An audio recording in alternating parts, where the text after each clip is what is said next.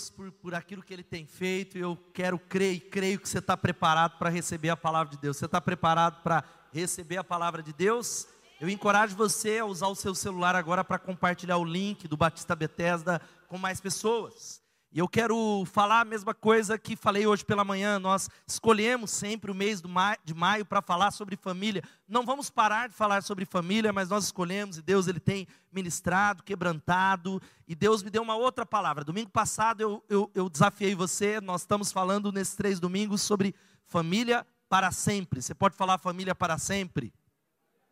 Usando o Sermão do Monte. Onde é que você está edificando a sua casa? Mas semana passada Deus me deu um outro texto. Nós mudamos, eu creio que é palavra de Deus para você. E eu quero abrir o parênteses, como eu falei já, Deus curou pessoas nessa manhã, e eu creio que durante o louvor ele tocou pessoas, ele vai curar e tocar na sua família por causa da palavra dele. Você crê nisso?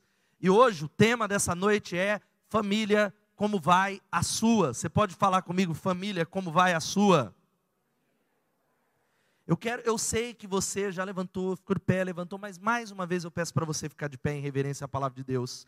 E eu encorajo você a abrir a Bíblia ou ali Kevin vai colocar segundo, segundo Reis, capítulo 4, apenas o versículo 26. Segundo Reis, já vou pedir para que é aquela luz combinada já, versículo 26. Segundo Reis, capítulo 4, 26, diz assim: corra ao seu encontro e pergunte a ela: Vai tudo bem com você, com seu marido, com o menino? E ela respondeu: Vai tudo bem. Vai tudo bem com você? Vai tudo bem com seu marido? Vai tudo bem com o menino? E ela respondeu: Vai tudo bem. Baixa sua cabeça e começa a orar e pedir a Deus. É, nós queremos responder ao Espírito Santo uma só pergunta nessa noite. Vai tudo bem com você? Como é que está a sua família? Você que está em casa, vai tudo bem? Vai clamando ao Senhor, Deus amado, Deus eterno, ao qual nós adoramos, ao qual já tocou pessoas nessa manhã, já tocou pessoas durante a adoração. Nós acreditamos que o Senhor habita em meio aos louvores, por isso cantamos. A Bíblia diz isso. O Senhor habita em meio aos louvores. E eu quero clamar, Espírito Santo, que nós possamos responder às perguntas que o Senhor está fazendo. Traz a memória, quebranta, perguntas difíceis. Ó Pai, abre os nossos olhos, cura as famílias, cura os casamentos. Em nome de Jesus e para a glória de Jesus. Amém e amém. Pode sentar.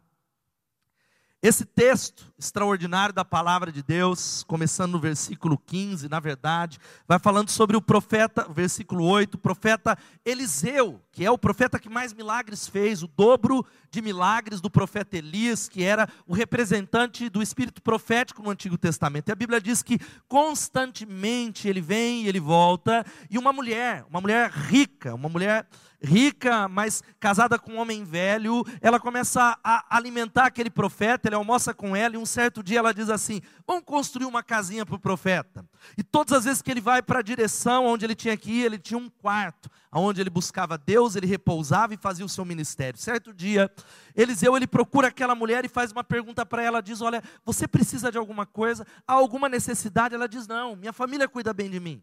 E o profeta, querendo abençoá-la, ele chama Geazi e fala: Vamos dar uma olhada, o que é que nós podemos fazer por ela? E eles olhando, a casa não há nenhum rabisco de desenho, está tudo dentro do lugar. Quem é que tem filho pequeno aqui coloca a mão? Levanta a mão, quer dizer. Todo mundo sabe que quem tem filho pequeno, as coisas não estão no lugar. Alguma coisinha está rabiscada. Ele chama aquela mulher e ele diz assim: daqui um ano haverá um choro de bebê na sua casa. Daqui um ano. E ela diz: Meu Senhor, não me dê esperanças. Mas o menino nasce o menino cresce, o menino se torna um adolescente. Certo dia ele está no campo com o pai e ele morre. O menino morre.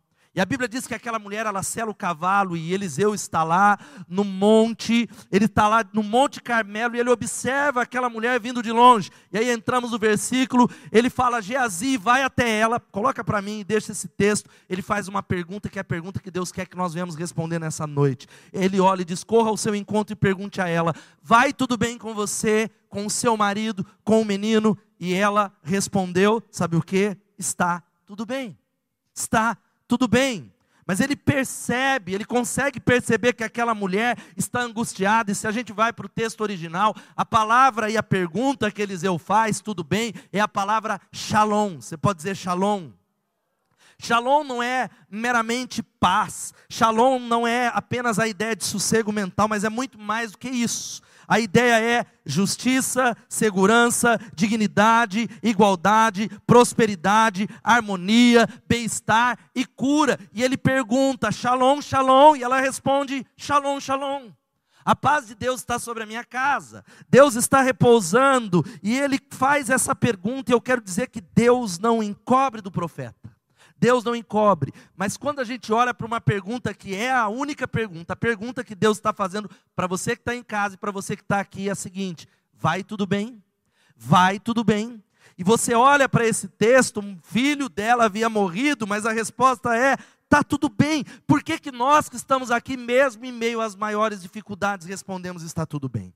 Eu sei que há pessoas aqui carregando o mundo nas costas, há pessoas passando as maiores dificuldades, ou financeiras, ou existenciais, ou uma crise da solidão, ou da violência doméstica, ou à beira do divórcio, ou tantas lutas na alma, ou uma pressão espiritual, mas nós nos acostumamos a responder para as pessoas: está tudo bem. Na nossa cultura é normal a gente perguntar aqui, chegamos aqui e falamos: como é que você está? Está tudo bem.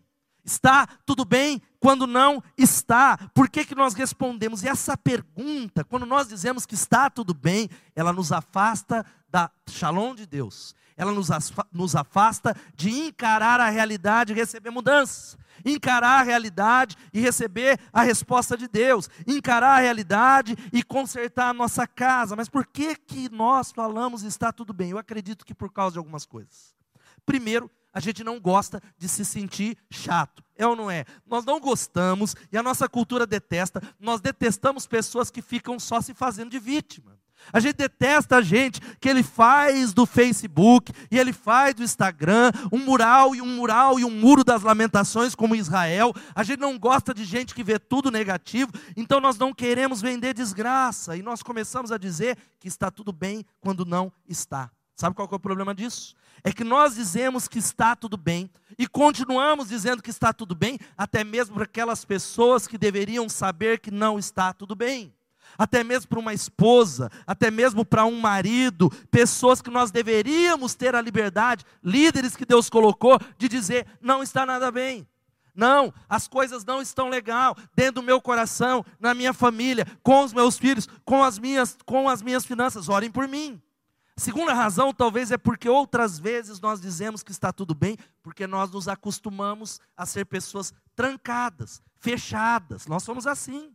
Pessoas que não falamos, pessoas que não falam, que se silenciam, que cresceram nesse ambiente, e a tragédia está dentro da sua casa, mas é proibido falar sobre isso.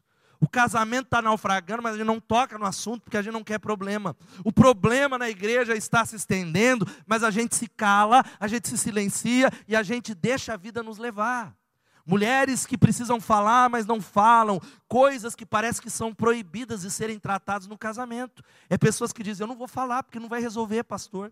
Eu não vou falar com ela porque ela não vai mudar. Eu não vou falar com ele porque ele vai explodir. Eu não vou falar com o meu filho que eu posso afastar ele. Eu não vou falar com a tal pessoa porque ele vai se levantar. E é proibido dizer a verdade. Nós não fazemos confissões de pecado e as relações passam a ser superficiais. Relações de gente que está aqui mas que não fala a verdade, de gente que tem coisa que não está tudo bem, mas gente não tem a coragem de falar, porque as nossas relações são superficiais, as nossas relações são mecânicas, e aí ninguém consegue falar. Talvez a terceira razão, por que, que você fala que está tudo bem, tem a ver com o marido ou com a esposa. Quantos são casados aqui? Levanta a mão. É a mulher que quer procurar alguém e pedir ajuda e o marido fala: se você abrir essa boca, eu vou calar ela para todo sempre. E aí, gente que diz: se você falar, para que falar? Para que minha mãe não falava em briga de marido e mulher, ninguém toma colher, a gente já está casado há 20 anos, a gente se resolve, já está tudo bem, para com isso. Vai falar com um pastor, com um líder, eu nem gosto do meu líder de célula, inclusive ele é até meio assanhado, eu desconfio dele, não fala.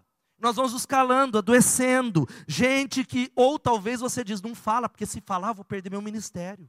Se eu falar, como é que eu vou ministrar o louvor? Como é que eu vou poder continuar? O que, que as pessoas vão achar de mim, um homem de Deus? O que, que as pessoas vão achar de mim? Então eu estou preocupado com a reputação. Não fala, não. Eu vou perder o ministério na célula. Eu não vou poder dar aula na escola dominical. E aí ninguém fala. E sabe o que, que vai acontecendo? A família vai adoecendo. A família vai ficando doente. Nós vamos abrindo espaço para os demônios, destruir o casamento destruir. E talvez você sabe, eu como pastor muitas vezes, em situações de pessoas que não são tão próximas, a gente fala, aquele casal divorciou, mas como assim? O Instagram parecia que eles estavam tão apaixonados. Eles estavam no lugar, na praia, eles comiam em restaurante, mas acabou. O que, que aconteceu? Por não falarem. E há uma frase que é verdadeira que diz que você é tão doente quanto o seu pior segredo. É por isso que Tiago 5,16 vai dizendo algo poderoso: olha, confessai as vossas culpas uns, aos outros e orem uns pelos outros para serem curados. E por que, que Deus quer que seja assim? Por que, que Deus não me cura no meu silêncio? Por que, que eu preciso abrir o coração para que nós possamos permanecer dependentes, dependentes uns dos outros? O orgulho é talvez aquilo que mais destrói famílias. A pergunta do Espírito Santo é: vai tudo bem? Está tudo bem lá na sua casa? Está tudo bem na sua vida sexual? Está tudo bem na relação com filhos, no emprego? Talvez dentro da sua alma, na sua saúde mental, está tudo bem? Ou talvez uma outra razão por que a gente fala que está tudo bem é porque nós nos habituamos à superficialidade. Nós somos superficiais e dá trabalho fazer esse tipo de pergunta. Dá trabalho, e eu, eu vejo muito mais. Cadê os maridos de novo? Interage comigo, quem é marido? Os maridos acham que o casamento está maravilhoso. Maridos têm uma tendência de se acomodar e, e, eles se assustam quando a mulher ela solta e fala tá tudo ruim. Ele, mas como eu sou tão maravilhoso? Eu te amo tanto. Ela fala tá horroroso. E nós temos dificuldades de olhar e encarar a realidade, olhar para um filho e descobrir algumas coisas que precisam mudar. Então deixa do jeito que está, que está bom. Pastor Clóvis pregou ontem no encontro de pais e adolescentes. Quantos estiveram aqui? Foi uma bênção, que pode dar um glória a Deus. Deus moveu. Você que é pai de adolescente não poderia ter perdido, não gravou, mas uma palavra poderosa, uma coisa que ele falou que impactou. Ele olhou para o seu filho adolescente na época e fez essa pergunta: Ei filho, está tudo bem? Ei filho, quando você olha para mim, você acha que eu sou um homem de Deus ou um religioso? E o filho dele olhou para ele e falou: O senhor parece mais um religioso. E aquela, aquele soco no estômago, Aquele soco na barriga o levou a mudar algumas coisas. E nós muitas vezes estamos acostumados e somos carregados de um ponto ao outro. E eu gostaria que você respondesse nessa noite de verdade: vai tudo bem? Vai tudo bem com a sua relação com Deus? Vai tudo bem com a relação com a sua célula, com a sua igreja? Isso é necessário em nome de Jesus. Coragem de olhar no olho do seu marido, da sua esposa, dos seus filhos e responder sem medos, sem evasões, sem fantasias, sem desculpas, sem justificativas, sem procurar culpados, sem defesas, sem juízes, sem nada, só constatar e responder isso a Deus dessa noite. Não está bem. Não está como deveria estar em nome de Jesus. Eu sei que eu preciso colocar para fora. Eu sei que eu preciso que Deus me toque, porque enquanto chega a pergunta e você diz que está tudo bem quando não está, Deus não pode fazer milagre. Deus não pode dizer, e aqui vai uma palavra para você, sem achar culpados. Sabe qual é a tentação do ser humano desde o Éden? O problema dos seres humanos e os homens que estão aqui, as mulheres podem atestar que isso é um fato, eles são tomados por algo que é chamado silêncio de Adão. Você lembra? Deus estabelece e a serpente engana a Eva e todo mundo fala que a culpa foi da Eva, não, a culpa foi do líder chamado Adão, porque ele se calou. E desde lá, os homens têm uma tendência de ficarem silenciosos se omitirem, não assumirem posições e dentro de casa há um jogo de empurra-empurra e de acusações que não resolve nada. Isso vale para qualquer outra área da sua vida, por exemplo, a sua vida espiritual. Deus está perguntando: vai tudo bem? E para que você entenda que Deus quer fazer alguma coisa, você tem que parar de transferir a responsabilidade que cabe a você no nome de Jesus. Enquanto você transferir e dizer, é o meu marido, é o meu filho, é a igreja, é a célula, é o trabalho com jovens, transferindo responsabilidades, você permanecerá no mesmo lugar. Você vai permanecer, porque o primeiro passo para a mudança é dizer: ó oh Deus, eu preciso do Senhor, ó oh Deus, eu não vou colocar a culpa em A ou B ou C. A tendência, talvez, de muita gente que tem ficado pelo caminho, e ele está lá, ele está prostrado, ele está lá. É o texto que eu li na hora da oração, aquela mulher do fluxo do sangue. Aquela mulher não tinha célula, aquela mulher não tinha pastor, aquela mulher não tinha líder para ela colocar a culpa. Ela teria todos os motivos de ficar lambendo as feridas. Ela tinha todos os motivos. 12 anos, e ao invés de melhorar, piorava. Repita comigo e diga assim: ao invés de melhorar, piorava. Parece a vida de muitos de nós, mas sabe o que a Bíblia diz? Ouvindo falar de Jesus, ela disse: Se eu tão somente tocar nele, eu serei curado. E sabe o que quer dizer? Pastor, você está desmontando o pastoreio da igreja, você está desmontando o valor da célula. Não, não, não. Mas estou querendo dizer que a primeira pergunta é dizer: Deus, eu não posso é, negar a realidade, eu preciso assumir uma posição e crer que Jesus é a primeira coisa que você precisa buscar. Quem pode dar um glória a Deus? Para de culpar o seu marido, minha irmã. Para de culpar sua esposa e seus filhos. E talvez a pergunta, como eu falei, é essa: vai, tudo bem. E por que, que às vezes as coisas não vão bem? E quais são as áreas que não vão bem? Talvez o casamento. Talvez o casamento. E, gente, existe uma, um conjunto de forças e fatores que fazem o casamento difícil. Casamento é quase uma guerra. Casamento é abençoado, mas ele é um campo das maiores alegrias, mas das maiores lutas. Quem pode falar que é verdade? Às vezes você amanhece amando perdidamente o marido, e às vezes amando a esposa, outro dia você quer matar. Um dia você fala assim, meu Deus, é que eu sou crente, meu Deus, ai, é porque eu conheci ela, sabe como é que eu conheci ela, pastor? Eu perdi o ônibus, hum, bendita a hora que eu perdi aquele ônibus e conheci essa mulher. Podia ter pego, estava lá, seguindo a minha vida, e casamento se torna difícil pelas irritações diárias. É todo dia, todo dia, todo dia, talvez é o mau hálito que ele tem. Você já parou para pensar, meu irmão, que tua esposa não te beija porque você tem mau hálito? E é, verdade, talvez seja é, uma série de coisas. Talvez o problema dentro do seu casamento seja a questão sexual. E crianças estão no zoio, mas o sexo, nem todo casamento bem sucedido, ou, ou melhor, sexo não é tudo num casamento, mas todo casamento bem sucedido, ele é algo que entende que o sexo é algo importante. Os casados digam glória a Deus. Os solteiros digam eu escolho esperar. Amém? Louvado seja Deus. Eu escolho esperar. E o problema é que nós vamos levando, levando, levando, não tocamos no assunto e não trazemos isso à pauta. E há algo que casamentos estão sendo destruídos pelo diabo, porque é um assunto que a gente resolveu não conversar, não curar, não tratar, não colocar na mesa, não estudar, não resolver, não treinar. Quem pode dar um glória a Deus? E vira uma briga.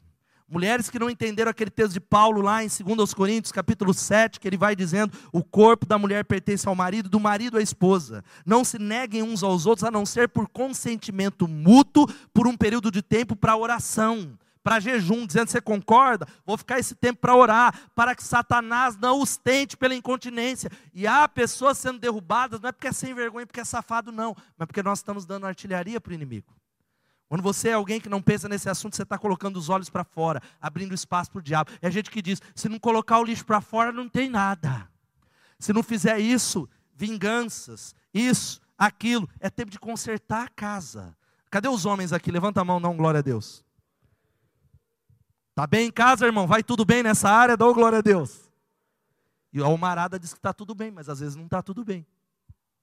Nenhum homem vai responder essa pergunta: vai tudo bem? Jamais. Mas você precisa talvez ir para um médico. Você precisa procurar um urologista. Você precisa curar. Talvez o problema, veja só, é a esposa que o marido diz assim: Pastor, eu a amo, eu tenho um compromisso com ela, eu só tenho olhos para ela, mas ela não é minha esposa, ela é minha mãe.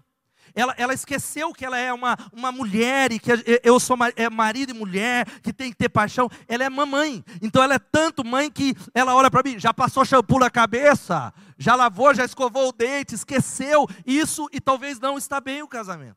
Talvez pessoas são casadas, mas se sentem absolutamente sozinhos, sozinhas. Não há diálogo, não há conversa. Talvez o problema, sabe o que é? É os filhos a dificuldade de pais que eles acham que estão todo dia à noite junto, mas há algo destruindo casamento, há algo destruindo família, que se chama rede social, WhatsApp e celular. Diga misericórdia.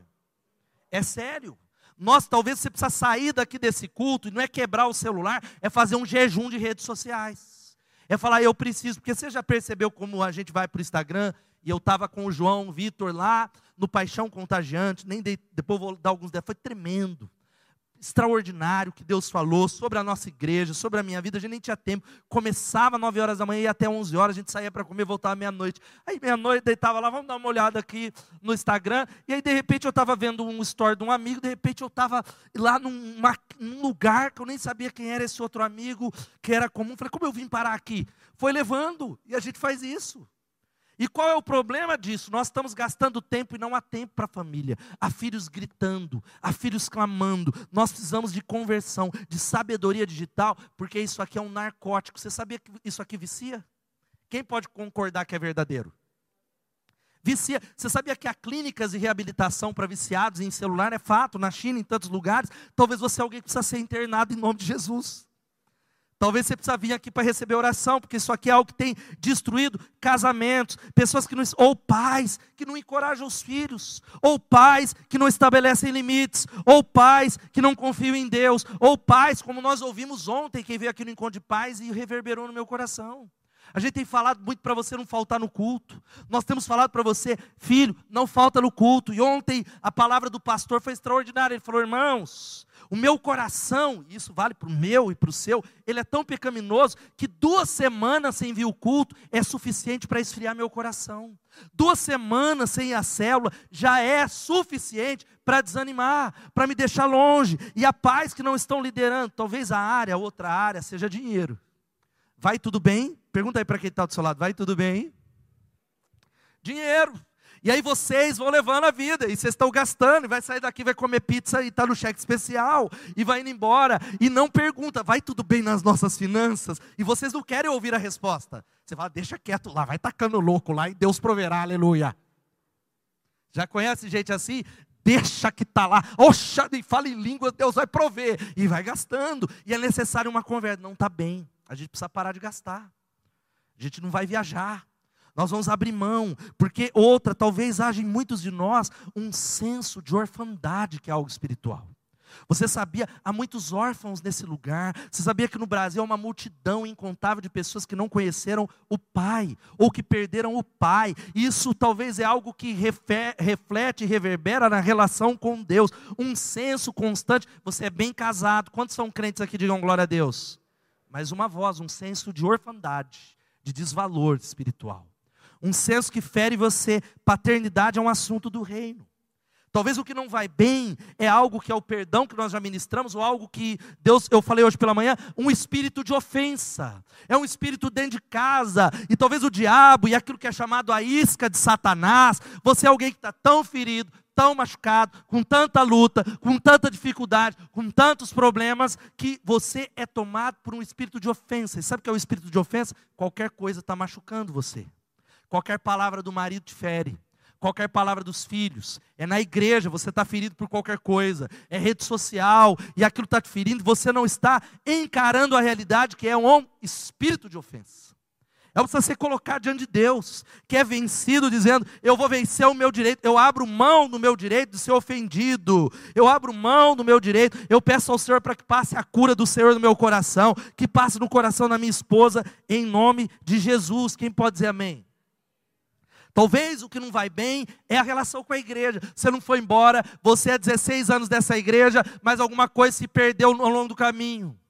É gente que está aqui, mas ficou parado em 2011, em 2014. É gente que teve um entreveiro numa célula e não conseguiu superar mais. E há um problema, uma mágoa com a igreja, com a liderança, ou talvez até com Deus. Ou talvez um senso em que você está tão cercado de gente. Dá uma olhada aí para o seu redor, dá uma olhada. Tem gente, gente, gente, mas uma profunda solidão no seu coração.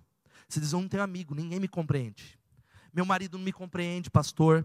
A minha esposa não me compreende. O meu líder não me compreende. Meus pais não me compreendem. Há um senso que vai tomando conta do coração. E há talvez tantas outras coisas que nós poderíamos dizer. Há algo sobre maldições hereditárias. Nós ministramos e maldições hereditárias não está falando que é aquilo que faz o meu avô. Aí você fala, é por isso que minha vida está dando tudo errado. Meu avô, miserável, qual foi o pecado que ele cometeu? Ou vou ter que fazer uma inspeção. Não é isso.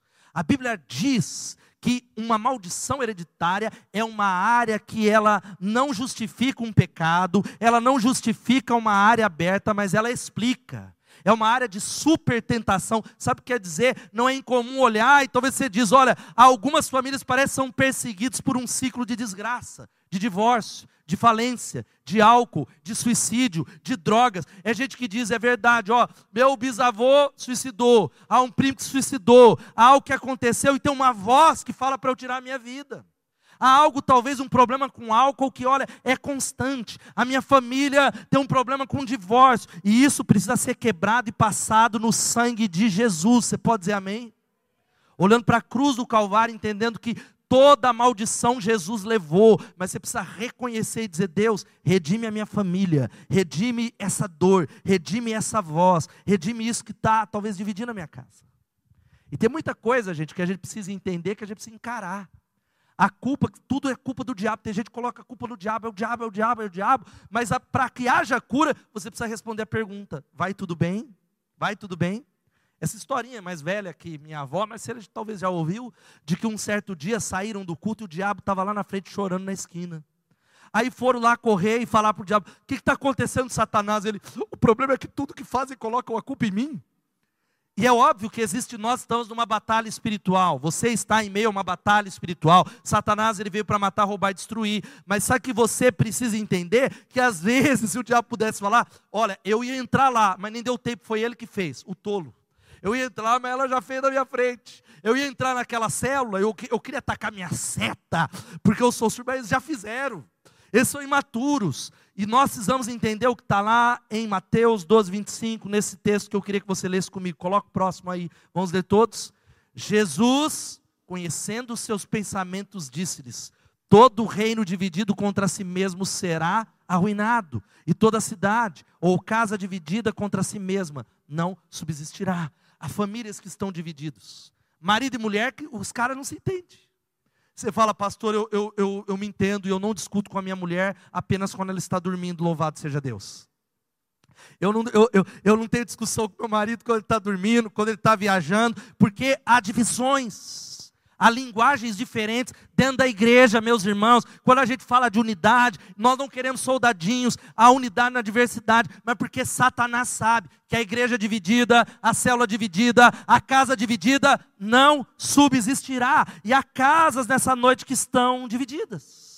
E essa é a pergunta, família: qual é a sua? O que é que você está fazendo com a sua casa, meu irmão, minha irmã? E você que está em casa, o que é que você está fazendo com a sua família? Para onde ela está indo? Qual é a direção? Qual é o plano? E é o que, que você anda fazendo junto?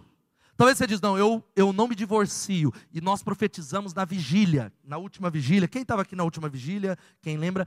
Em nome de Jesus, que não haverá mais divórcios na nossa igreja, em nome de Jesus. Quem pode dar glória a Deus? Eu acho que tem muitos casados aqui. Então, nós profetizamos que não haverá mais divórcios na nossa comunidade.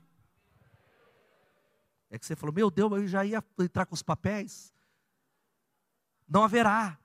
Agora, sabe o que eu estou falando? Essa não é uma palavra a favor do divórcio, mas tem gente que ele diz: Eu estou 40 anos casado, jamais vai ter divórcio, mas a casa está dividida, não tem amor. Então, pastor, você está falando que então é para esses separar? Não, é para responder a pergunta: Vai tudo bem? Não está bem. Nós precisamos é, é, é, fazer uma virada no nosso casamento. Nós precisamos procurar ajuda, porque tem muita gente perto aqui sentindo órfão, como eu falei. É gente que você pergunta qual é a sua família. Ah, como é que está ela? Não, minha família, o corpo de Cristo, aleluia. É a casa de Deus, é a família de Deus. E é verdade, quem pode dar um glória a Deus? Mas você precisa cuidar da sua casa em primeiro lugar. Sua esposa não vai gostar que a sua família toda é, é a Bethesda inteira e o reino de Deus na terra. É, você, isso muitas vezes é fuga. É fuga para a realidade, para aquilo que está acabando lá dentro de casa. E a gente descobre, às vezes, que a gente não tem uma família, que a gente não tem nada um com o outro, que a gente não tem nada em comum. Por isso a gente foge de responder a pergunta: tá tudo bem? E queridos, quando a gente olha para a Bíblia, se a gente fosse fazer essas perguntas para os personagens da Bíblia, está tudo bem? Talvez as respostas seriam muitas e as mais variadas. Se a gente perguntasse para Adão, está tudo bem com a sua família? Ele vai falar: o problema foi a mulher, ela, ela, ela, ela danou, agora eu tenho que trabalhar com suor do meu rosto, fui expulso do jardim da minha casa, fui despejado. Adão falaria: e eu tenho dois filhos que eu acho que eles vão se matar, Caim e Abel. Talvez se a gente perguntasse para Noé, pensa Noé, Noé, Noé naquela casa, falando, meu Deus, a minha vizinhança só tem mau elemento. Deus vai destruir a terra, vai acabar. Só mau elemento, a terra. Você lembra que a terra só tinha mau elemento? E aí o casamento de Noé, você imagina a mulher falando: Noé, o elefante fez cocô na sala. Noé, tá um cheiro terrível. Era uma família que se eles brigassem não tinha nem como divorciar. Já parou para a mulher, a mulher olhar e falar: "Tô indo embora". Mas para onde ela ia? Não tinha para onde ir. Família, encarar a realidade que não está tudo bem é olhar para as famílias Davi, Davi, o rei Davi, o rei Davi que tinha um filho que abusa da irmã, estupra uma irmã e o outro irmão mata o irmão. Essa é a família da Bíblia. Até Jesus, se a gente perguntasse para Jesus, Jesus, como é que tua tua família? Tá tudo bem? Tá tudo bem aí? A sua família está bem? Até Jesus responderia diferente de eu e você, dizendo que está tudo bem. Jesus fala, não está bem não, porque nem meus irmãos acreditam em mim nem a minha mãe acredita em mim, meus irmãos não acreditam. Você lembra aquela passagem? Jesus está pregando e os irmãos e a mãe de Jesus fala: chama esse louco, que ele deve estar tá louco. E eles falam: ó, sua família está aí. Jesus fala: minha família é aquele, aqueles que fazem a vontade do meu Pai. Sabe por que eu estou dizendo isso? Porque as personagens da Bíblia, elas não são como nós. As personagens da Bíblia, a Bíblia não faz maquiagem, eles têm a coragem de dizer: não está bem, tem problema, mas a graça de Deus é poderosa para redimir a nossa história em nome de Jesus. A graça de Deus é poderosa. Qual é o tipo de história que você quer começar a escrever na sua casa? Uma ficção ou a verdade? Uma ficção que é uma tapiação religiosa, ou fazer a opção nessa noite de dizer: eu vou escrever uma história que não é isenta de dores, de sonhos, de frustração, de encontros, desencontros, mas é marcada pela graça de Deus, apesar de nós, no nome de Jesus. Meu irmão, não tente ser mais espiritual que a Bíblia. Fala para o irmão que está do seu lado, não tente ser mais espiritual que a Bíblia. Não tente ser mais espiritual que a Bíblia. A Bíblia vai falando essa história. Agora veja, qual é a solução para nós? Qual é a solução? Só o Gustavo vai subir com a parte da manhã. Qual é a solução? A Bíblia diz que essa mulher chega diante de Eliseu e ela se prostra, e Eliseu pergunta para ela, e Geazi tenta falar e fala: Deixa em paz, ela está angustiada, o Senhor não me revelou o motivo, e ela começa a dizer: Meu filho morreu, eu não pedi um filho para você. A Bíblia diz que, olha, Eliseu manda Geazi ir até a casa da mulher, e o texto vai dizendo no versículo 33: Eliseu entrou sozinho no quarto, fechou a porta e orou ao Senhor e clamou ao Senhor. Sabe qual é a solução para a sua família, meu irmão? É o poder de Deus que está nesse lugar, é a presença de Deus redimindo a sua casa, é a presença de Deus restaurando. Quem pode dizer amém? Quem pode dizer glória a Deus? Só Ele pode fazer. E é tão poderoso que a Bíblia diz que, veja só, ele se deita sobre o menino, veja o versículo 34, colocou a boca sobre a dele, seus olhos sobre o dele, suas mãos sobre ele, o menino estava morto. E enquanto se estendia sobre ele, o corpo do menino começou a se, se aquecer. Eliseu se levantou, andou de um lado para o outro no quarto, em seguida se estendeu novamente sobre ele. Dessa vez o menino espirrou sete vezes e abriu os olhos. Eliseu chamou Geazi e disse: Chame a sunamita. Quando ela entrou, Eliseu disse: Aqui está o seu filho. Quando a presença de Deus chega, Deus está querendo falar: aqui está as suas finanças, aqui está a saúde, aqui está o casamento que morreu, aqui está o ministério que morreu, aqui está a alegria que morreu, em nome de Jesus. Quem pode dar um glória a Deus por isso? Mas vai tudo bem? Está tudo bem lá? Irmãos, eu quero dizer algo para você: que o poder e a presença de Deus vem através da pressão. Tem pessoas pressionadas aqui. Quantos aqui podem dizer que estão sofrendo algum tipo de pressão? Levanta a mão. Eu estou. Fui para Belo Horizonte pressionado. Pressionava, Deus, me dá uma resposta. Senhor, eu preciso de uma resposta. Eu preciso de uma direção. Mas eu quero dizer para você que a pressão gera poder. A pressão que você está sofrendo no casamento, a pressão, sabe qual é a pressão? Não é para te esmagar e não é para te destruir. A pressão é para levar você aos pés do Senhor e liberar o poder dele. Quem pode dizer amém? É para levar você a entender que essa área você não conserta. É para levar você a entender que sem uma manifestação sobrenatural de Deus, nada acontece. Sabe o que você precisa nessa noite? Fome da presença e da glória de Deus. Eu ouvi uma palavra ontem, a falta de fome que nos afasta de Deus. A família, sabe por que você está indo embora? Ah, o problema é, é a igreja. Ai, aí você vai mudar de igreja, vai ficar um romancezinho, mas não é lá problema é a falta de fome. Famílias estão sendo destruídas pela falta de fome da presença de Deus. Uma família sem fome é uma família doente. Uma família sem fome. O que faz Deus derramar a glória dele, e hoje Deus fez nessa manhã, Deus começou a fazer, porque sua fome aumentou aqui. Quem pode dizer amém? Quantos vieram na conferência de aniversário da igreja aí, dá um glória a Deus, levanta a mão? Ah, mas foi o preletor. Não. Estava falando com o João lá. Falei, João, veja só. Dia do sábado, da conferência, foi a banda, a mesma banda que está aqui, tocou. Gustavo ministrou louvor. Banda, eu preguei, doente. Sei lá se era Covid, passei de ser misericórdia. Curado. Amarrado, né? Pastor irresponsável. Deus usou, meu povo, minha palavra. Que, qual foi a diferença? A fome e a expectativa que você colocou na conferência. Deus está te chamando para quando você vai para sua célula, aumenta a fome, aumenta a sede. Vem para o domingo, aumenta a fome e aumenta a sede, porque Deus vai se revelar em nome de Jesus. Levanta a mão os homens que estão aqui, a banda vai chegar aqui. Liderança espiritual, Deus estabeleceu. Eu quero dizer que sua família está morrendo muitas vezes por causa da sua falta de fome. Uma liderança sem fome, que não tem fome com Deus, vai morrer. Eu quero dizer que aquilo que você deseja, a sua família vai desejar. Quem pode dar um glória a Deus? Mas talvez você diga, mas eu estou morto. Sabe que você precisa ir a Deus, como essa palavra está dizendo, e responder a pergunta: vai tudo bem com a sua vida espiritual? Você precisa se levantar em Deus e pedir ajuda, se levantar em Deus e ter uma liderança que a sua família deseja, porque você pode saber um monte de coisa, um monte de coisa, mas você precisa aumentar a fome de Deus, a fome da presença de Deus, a fome, a fome do Senhor, em nome de Jesus. Sabe quando é que tudo fica bem, meus irmãos? E é isso que nós vamos fazer nessa noite, quando a gente vai a Jesus. Sabe, Eliseu, Eliseu no Antigo Testamento, ele vai a Deus e o menino ele ressuscita. Quem pode dar um glória a Deus? Pura e simplesmente por causa do poder de Deus, e o poder de Deus está aqui nesse lugar, a presença de Deus está aqui nesse lugar. Eu quero dizer para você, pastor, como é que Deus vai fazer isso? Porque está tudo virado de cabeça para baixo. Tudo começa respondendo a pergunta: vai tudo bem? Coloca para mim o versículo: vai tudo bem com a sua casa? Vai tudo bem com a sua esposa? Vai tudo bem com o menino? Vai tudo bem com a sua vida espiritual? E isso tem a ver com uma palavra: rendição. Irmãos, há muitos de nós que estamos impedindo o mover de Deus por causa do espírito crítico. Você se acostumou.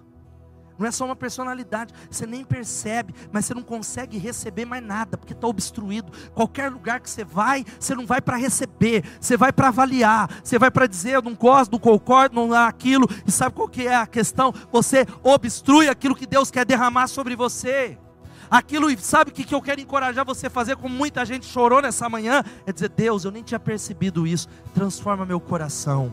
Deus, eu me rendo ao Senhor. Senhor, eu sou alguém da palavra, mas tira isso, que muitas vezes é reflexo da incredulidade, do medo, da dúvida. Nós estávamos lá em Belo Horizonte, que é uma conferência ao qual nossa igreja é ligada. Eu lidero o DNA no estado de São Paulo. E foi um mover de Deus. Deus me deu muitas respostas. Deus falou comigo, com João que está lá. E uma coisa que me impactou, não julgando, era muitos pastores amigos que estavam lá. E Deus ele transformou, curou numa noite 500 pessoas. Quem pode dar um glória a Deus? Deus vai curar pessoas aqui. E gente olhando do meu lado falou: Não, mas eu, eu não acho que é assim. Eu não sei se é desse jeito. E eu falei com o João: Falei, meu Deus, meu Senhor. Talvez é exatamente assim que a gente está há anos na casa de Deus. É exatamente assim. Eu quero dizer para você: o que está doendo aí? Fica de pé no seu lugar. O que está doendo aí dentro? Talvez você vai responder de verdade, porque você acha que está tudo bem você dizer, pastor, o problema são as acusações dentro da minha casa. A acusação que vem da boca da minha esposa, a acusação que vem da boca do meu marido, a acusação que vem, pastor, da boca dos meus pais, a acusação que vem do próprio diabo, irmãos. Talvez você experimentou isso no domingo. Não é incomum, olha aqui para mim. Não é incomum, tá tudo bem o dia inteiro. Na hora de ir para a igreja, parece que uma coisa acontece lá.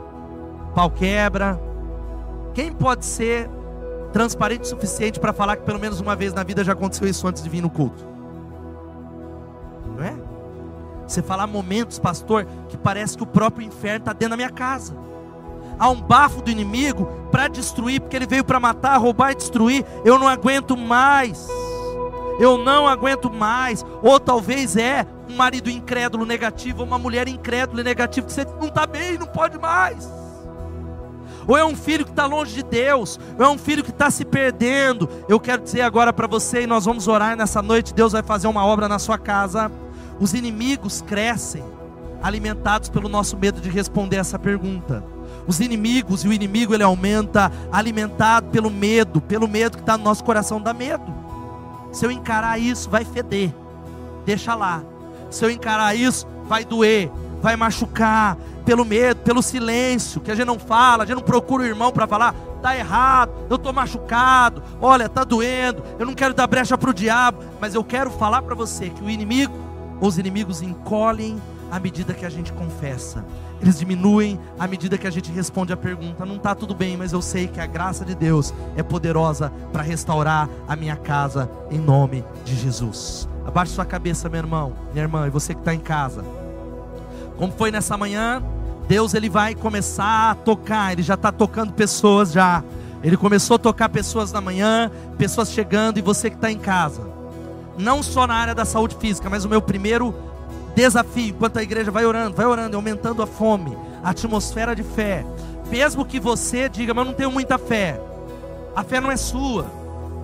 Há uma passagem que a Bíblia diz que há um menino que era jogado no fogo, na água, e aquele pai sofrendo, e eles, ele corre até Jesus e fala: Mestre, os seus filhos não puderam expulsar o demônio do meu filho. E Jesus fala: Ó geração incrédula e perversa, até quando eu vou estar com vocês? Tudo é possível aquele que crê. Sabe qual foi a resposta do pai? Que pode ser a sua nessa noite. Eu creio, mas ajuda a minha incredulidade. Sabe qual é o primeiro passo? É reconhecer, falar, ó, eu creio, mas eu preciso da ajuda do Senhor.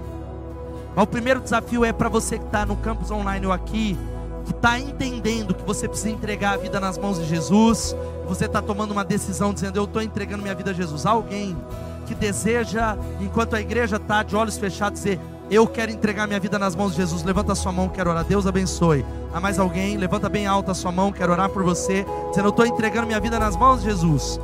Deus abençoe lá atrás. Há mais alguém dizendo, eu estou entregando. Deus abençoe. Glória a Deus. Você que está em casa, tem um QR Code aí. E também você pode escrever no chat. Eu estou entregando minha vida a Jesus e preencher isso. Segundo desafio, sabe qual é? É você que entendeu a voz do Espírito Santo, não a do pastor. Deus mudou o sermão, que seria baseado no sermão na montanha, para fazer essa pergunta para mim e para você: vai tudo bem? E você reconhece, fala: ó, tá legal, mas tem algumas áreas que não tá bem. Tem algumas áreas que não está. Terceiro convite que eu vou chamar você para vir à frente é a área de cura física. É gente que diz: eu preciso de um toque na alma, é depressão, é talvez alguma outra área de cura física, é, é talvez emocional.